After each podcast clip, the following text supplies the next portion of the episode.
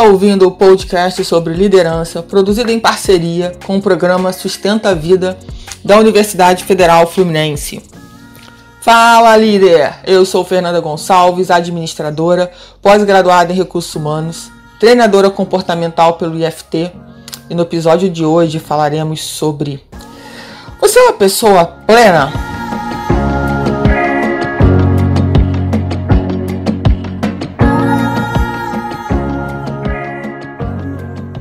Pensou sobre isso? Já ouviu alguém falar sobre isso? Nossa, essa pessoa está tão plena.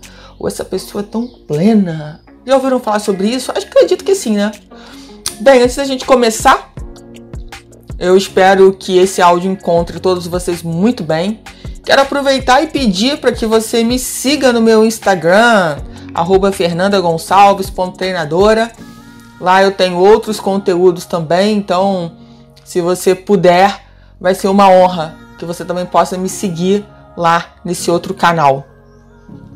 E eu quero compartilhar com vocês 10 sinais de uma vida abundante que vai nos tornar pessoas plenas.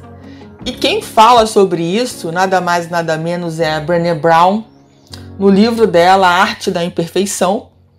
Mas ela nos dá aqui uma canjinha no livro A Coragem de Ser Imperfeito. E eu quero muito falar com vocês sobre esses 10 sinais que, para mim, fazem total sentido. E é claro que eu reservo o direito de vocês de refletirem dentro desses 10 sinais aqui que eu vou colocar o que faz e o que não faz sentido. Tá tudo certo, não tem que os 10 sinais fazerem sentido.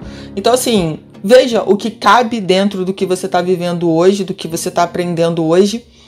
E, e se fizer sentido, aproveite para aplicar isso cada vez mais na sua vida. Né? Porque muitas vezes isso está inconsciente, a gente faz isso e não tem a consciência do resultado que aquele ato ou aquele pensamento pode trazer para a nossa vida. E quando a gente toma essa consciência, é, fica bem mais interessante a gente poder aproveitar de forma positiva o que isso pode trazer de verdade para nossa vida.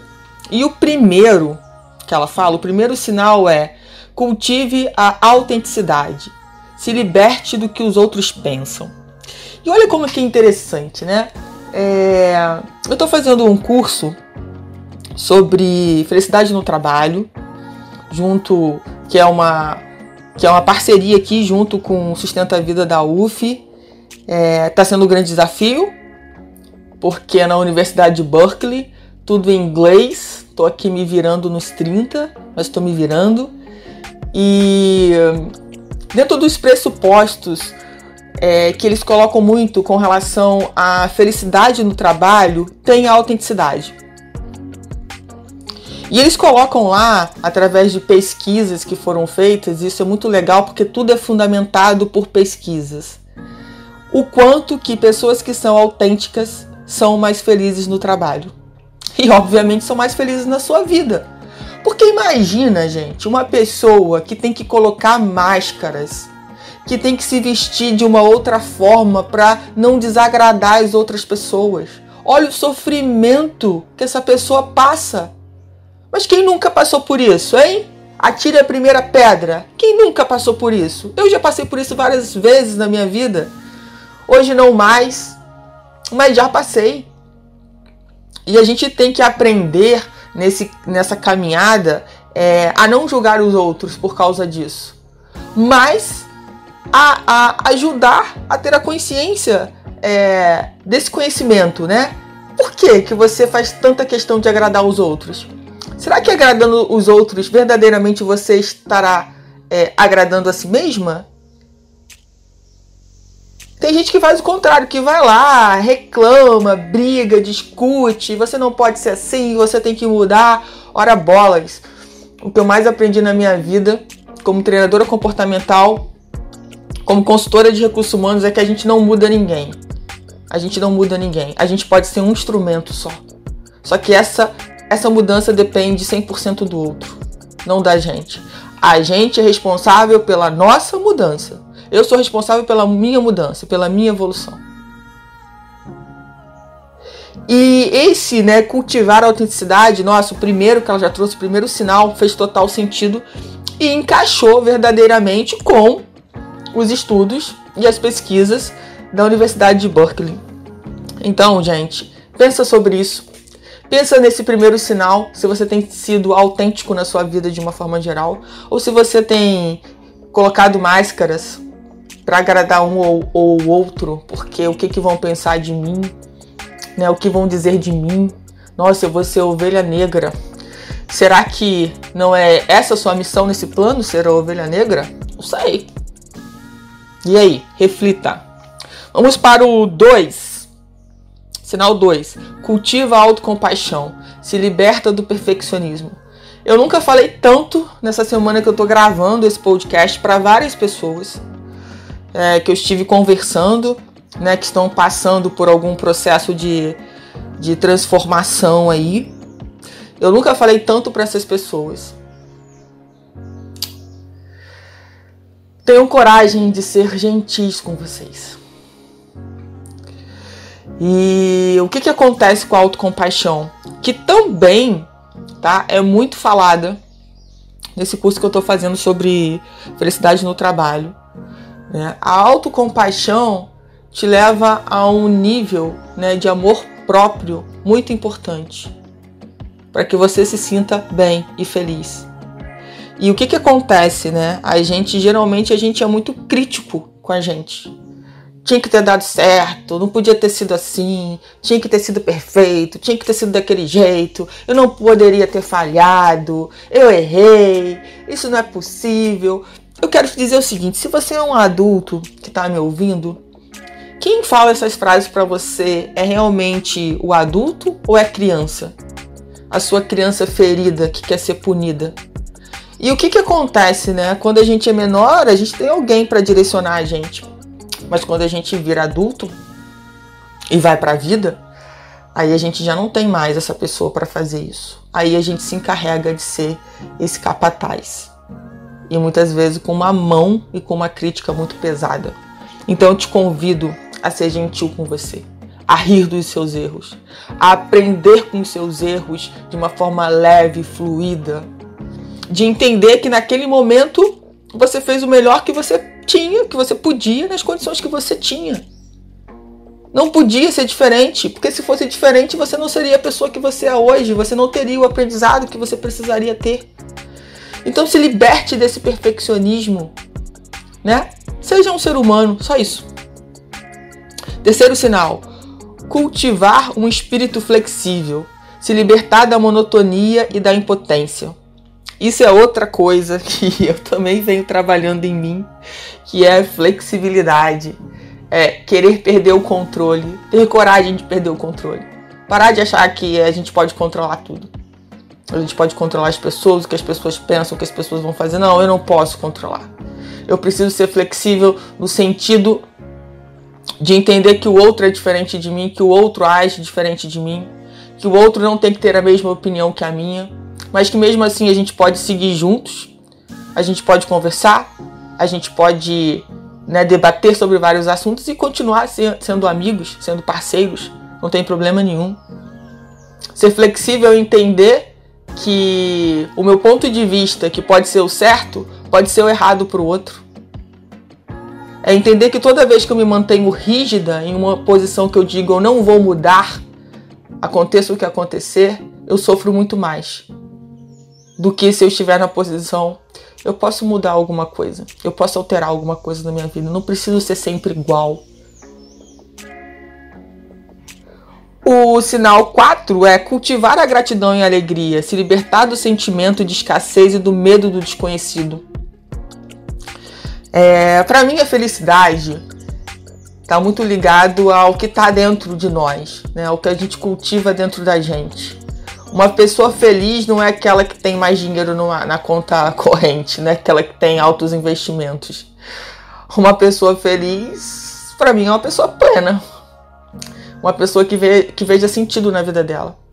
Que veja o quanto ela é importante, mas ao mesmo tempo ela tem humildade para entender o quanto que ela ainda tem que aprender ao longo da sua caminhada.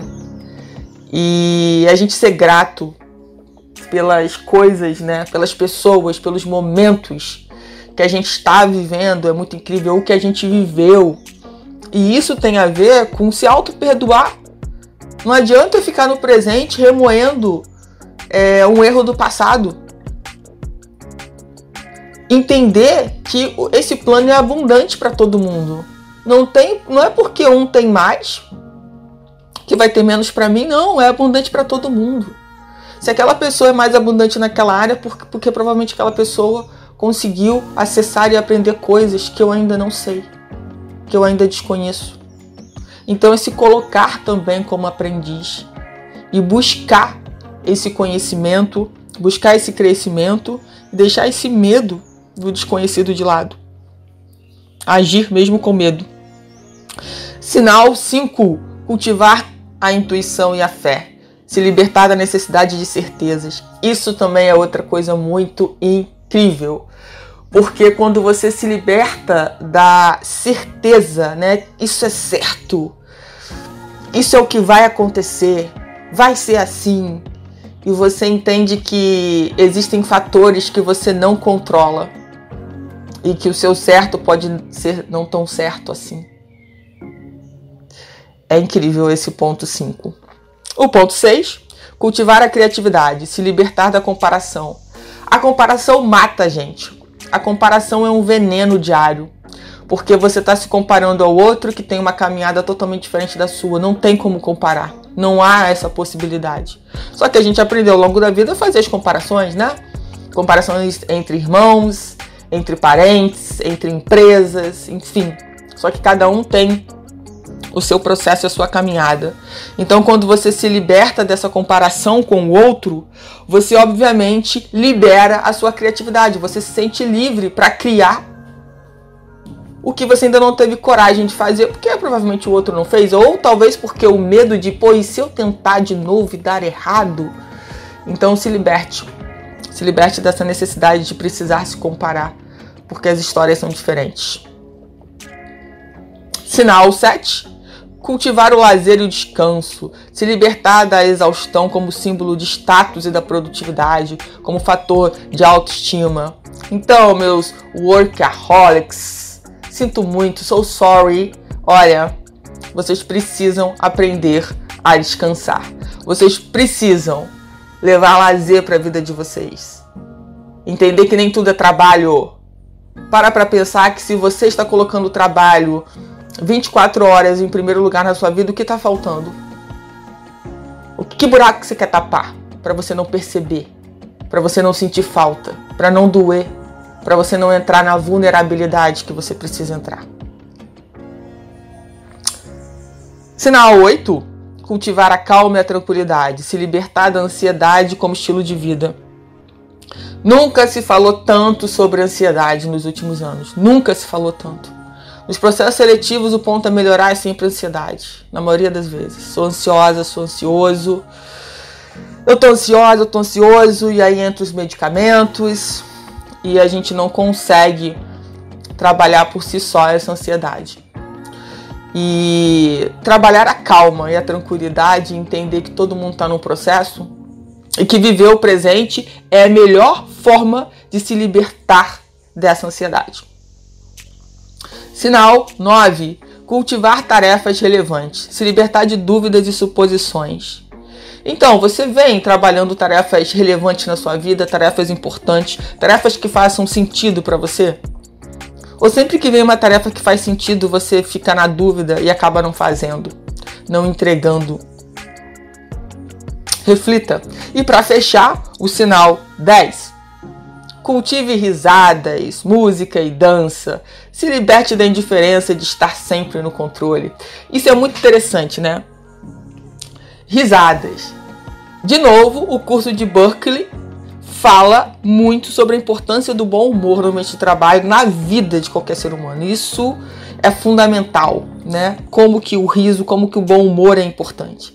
Então, que a gente possa trazer isso mais para o nosso dia a dia. Pense sobre isso, tá? A música, gente, a música transcende, a música leva a gente para outros lugares. A dança é incrível, por exemplo, numa situação É, eu estou né, aprendendo a dançar desde janeiro desse, desse ano. E, e, é incrível, porque eu sendo mulher, eu tenho que ser conduzida né, por um homem. E isso é, é me, me deixar levar. Ou seja, eu não posso controlar. Quem controla em muitos ritmos é o parceiro. Claro que existem os outros ritmos, alguns ritmos, né? Que a gente pode fazer é, uma brincadeira entre um e outro e que cada um tem a sua liberdade de criar a sua dança ali, né? Mas é, quando a gente fala de dança de salão, eu tô sendo conduzida. E aí eu perco o controle, porque o controle tá com o outro. E será que não é bom de vez em quando você deixar ser levado, levada por alguém, sair desse controle, deixar o outro assumir um pouco, sentir o que é estar sendo liderado, o que é ser líder? A gente não precisa estar num papel o tempo inteiro a gente pode ali escalonar qual é o seu momento de ficar na plateia, qual é o seu momento de subir lá no palco. Isso também é flexibilidade. Então espero aí que vocês tenham gostado né, desses 10 sinais. Peguem o que fez sentido para a vida de vocês e apliquem. Você ouviu mais um episódio do podcast sobre Você é uma pessoa plena? Do programa de extensão Sustenta a Vida da Universidade Federal Fluminense. Caso deseje enviar alguma mensagem ou dúvida a um de nossos especialistas, basta escrever para podcast@sustenta-vida.com, colocando no assunto da mensagem o nome do especialista desejado. Para mais informações sobre nossos projetos, acesse sustenta-vida.com, nosso-ed.com e meu Instagram, fernandagonçalves.treinadora.